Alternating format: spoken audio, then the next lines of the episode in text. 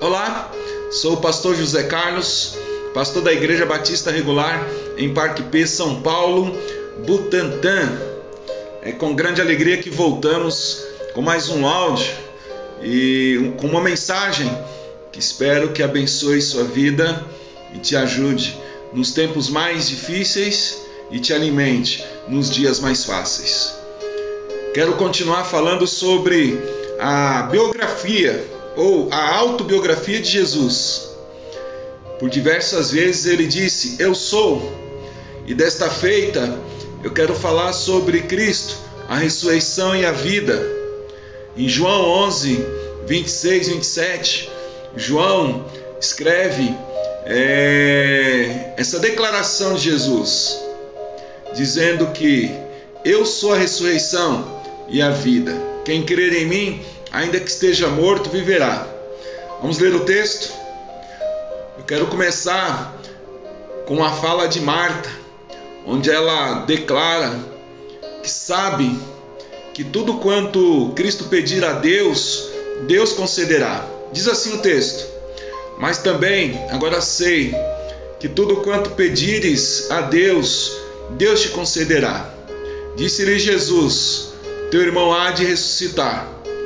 Disse-lhe Marta: Eu sei que há de ressuscitar na ressurreição do último dia. Disse-lhe Jesus: Eu sou a ressurreição e a vida. Quem crer em mim, ainda que esteja morto, viverá. E todo aquele que vive e crê em mim, nunca morrerá. Crê tu isto? Disse-lhe ela: Sim, Senhor, creio que tu és o Cristo, o Filho de Deus, que havia de vir ao mundo. Aqui, Jesus vai colocar todas as suas emoções, sensações, todos os seus sentimentos diante dos homens, sentimentos aflorados. Lá no verso 35 da mesma passagem de João 11, João diz que Jesus chorou. Chorou a morte de um grande amigo, irmão, companheiro, discípulo, a morte de Lázaro. João diz que Jesus recebeu a notícia de seu amigo Lázaro que ele estava enfermo, lá no verso 3. Mas ele não saiu imediatamente em socorro do seu amigo. Ele ficou ainda mais dois dias onde estava, verso 6, até que decide ir para onde estavam Marta, Maria e Lázaro, que já estava morto, conforme a própria declaração de Jesus no verso 13. Não vamos entrar na questão aqui mencionada, a incompreensão dos discípulos sobre a condição real de Lázaro. Mas Jesus declarou que estava morto e realmente estava. Lázaro havia morrido. Quando Cristo chega lá, já faziam quatro dias, verso 17, que Lázaro havia morrido. Quando Marta ouviu que Jesus vinha, ela sai ao encontro do Mestre e diz que se ele estivesse ali, Lázaro, seu irmão, não haveria morrido. Verso 21. Mas detalhe: antes de seguir viagem, Jesus havia dito aos seus discípulos que iria despertar Lázaro. E foi o que disse a irmã do falecido. Quero olhar com muita atenção para este diálogo entre Jesus e Marta, versos 22 e 27. Observe, medite, pensa comigo neste diálogo. Notem que Marta tinha conhecimento doutrinário. Marta diz que tudo que pedires ao Pai receberá. E diante disto, Jesus disse: Lázaro ressuscitará. E aí Marta responde a essa fala de Jesus dizendo: Sim, eu sei que ele vai ressuscitar no último dia. Aí Jesus declara: Eu sou a ressurreição e a vida. Em outras palavras, a vida e a morte estão sob o meu domínio. Creia e verás a glória de Deus. Então Cristo diz a Marta: Se você crê, ainda que esteja morto, viverá, e se estiver vivo, nunca morrerá. E a resposta de Marta a esta, esta expressão de Jesus é intrigante, porque ela não responde: Creio na ressurreição, mas ela diz que crê, e crê que Ele é o Cristo, Filho do Deus Altíssimo, o que havia de vir ao mundo. Esta resposta é como se dissesse: se o Senhor está dizendo, então creio. Havia ali uma pontinha, mesmo que pequenininha, de incredulidade, mas no todo ela cria, porque sabia que Jesus tinha poder para dar vida a quem ele quisesse, porque ela entendia que ele é Deus. Esta é a quinta declaração de Jesus sobre si mesmo nesta autobiografia. O ser, a ressurreição e a vida. Essa expressão emite a ideia de esperança. Um homem havia morrido. Na mente humana, acabou tudo, foi embora, não há mais esperança de ver aquela pessoa, senti-lo por perto, ouvir a sua voz, acabou. Mas quando Jesus declarou: Eu sou a ressurreição e a vida, ele passou, ele despertou, ele estimulou a esperança. Nesta série sobre a autobiografia de Jesus, ele já disse que é a luz do mundo, visando a ideia de conhecimento que liberta, que empodera. Ele disse que é o pão da vida, olhando para a ideia de fortalecer e dar energia ao ser humano para continuar vivendo. Disse que é a porta, aí já com a conotação de oportunidade para uma vida melhor na companhia dele, oportunidade para a salvação. Jesus disse também que é o bom pastor. Bom pastor passa a ideia de consolador, cuidador, zelador, aquele que acolhe as almas. Neste momento, eu quero falar de esperança, porque diante da mais trágica das circunstâncias humanas, a morte, este evento, a morte, é traumático para muitos, traz ansiedade, depressão, angústia, dor intensa. Mas Cristo, neste momento, ele se auto-intitula a esperança, a esperança que toma o homem por completo, quando este crê. Perceba que Marta diz que se Jesus estivesse ali, Lázaro não teria morrido. Ela cria. E a fé genuína, e eu quero abrir um parênteses para dizer que é, a fé genuína agrada a Deus e torna possível o milagre. Este, este é meu primeiro assunto a ser tratado.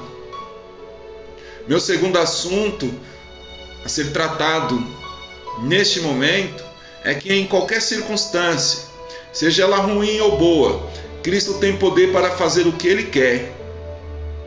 E para encerrar esta mensagem, eu quero afirmar que tudo vai dar certo em nossas vidas, não pelo nosso olhar, mas pelo olhar de Cristo.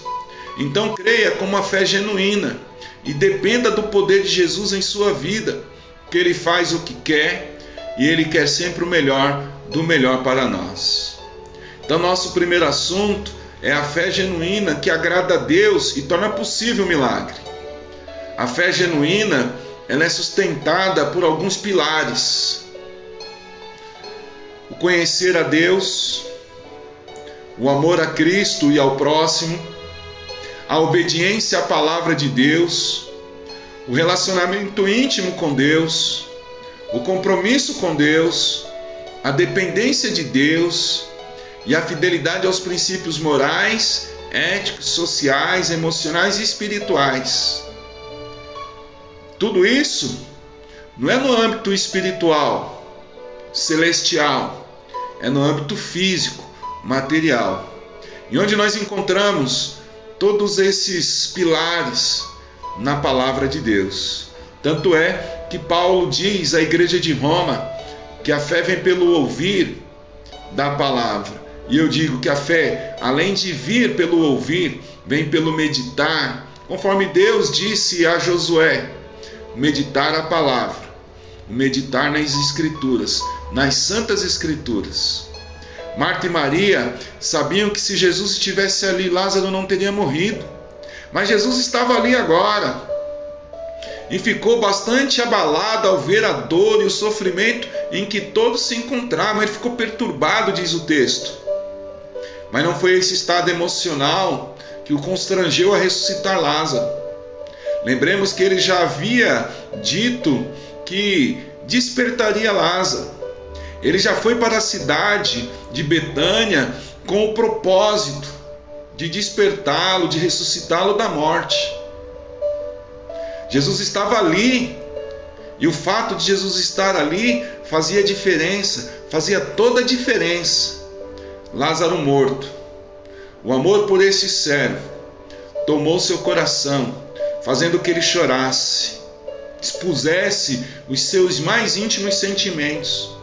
Mas as irmãs de Lázaro podiam ter certeza, o milagre iria acontecer, porque Jesus estava ali, e como dizem, batata, né? Jesus pede para que abram o sepulcro. Tentam desestimulá-lo, dizendo que já eram quatro dias que havia morrido, que já cheirava mal. Mas Jesus foi enfático na sua ordem: tirem a pedra. Aí eles fizeram conforme Jesus ordenou. E Jesus chama Lázaro para fora. E qual foi a surpresa de todo mundo e o impacto das ocorrências na vida dos que ali estavam? Lázaro sai vivinho da silva, da, da cova. Cova não, né? Da gruta, do sepulcro. E muitos creram em Jesus.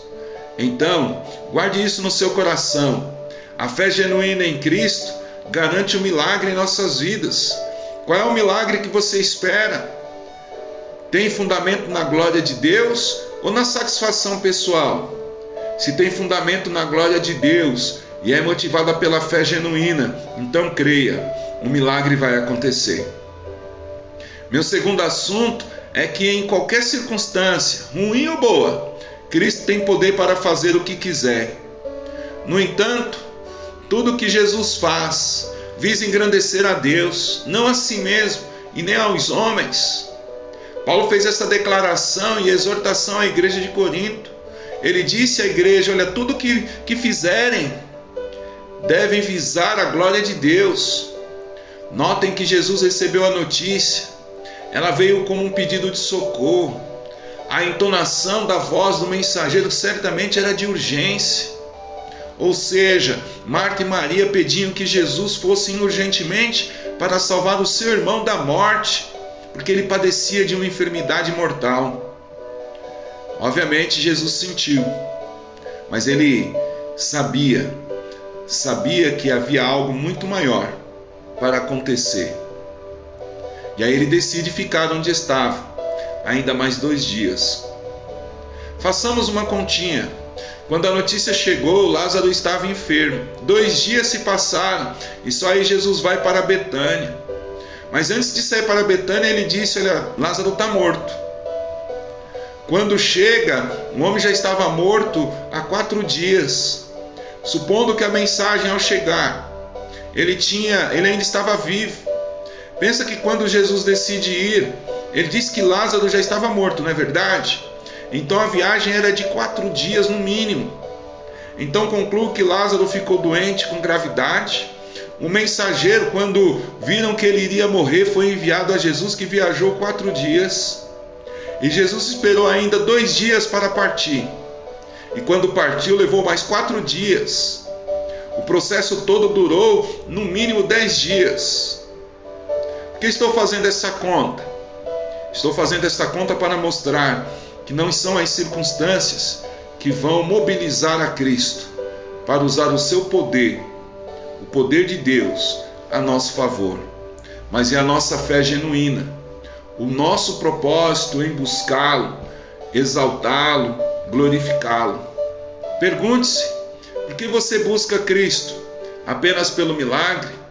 Ou porque Ele é seu Senhor, o seu Salvador, a sua esperança de vida? Porque Ele é Deus? Responda para você, porque eu quero concluir reforçando os dois pensamentos que aqui foram mencionados. A fé genuína que motiva o milagre e a independência de Cristo em fazer o que quiser. Alimente essa fé que você diz ter em Cristo, desenvolvendo as competências que a sustentam, para que não duvide, mas para que creia que, que Cristo vai fazer o melhor, pela sua ótica e não pela nossa ótica. Por isso, independente das circunstâncias, creia, mantenha-se na presença de Deus e viva o milagre de Cristo na sua vida todos os dias. visando a glória de Deus. Aí no final, tudo vai dar certo. Sua vida vai dar certo. Seus relacionamentos vão dar certo. Tudo vai dar certo. Porque quem determinar, determinará é, será Cristo.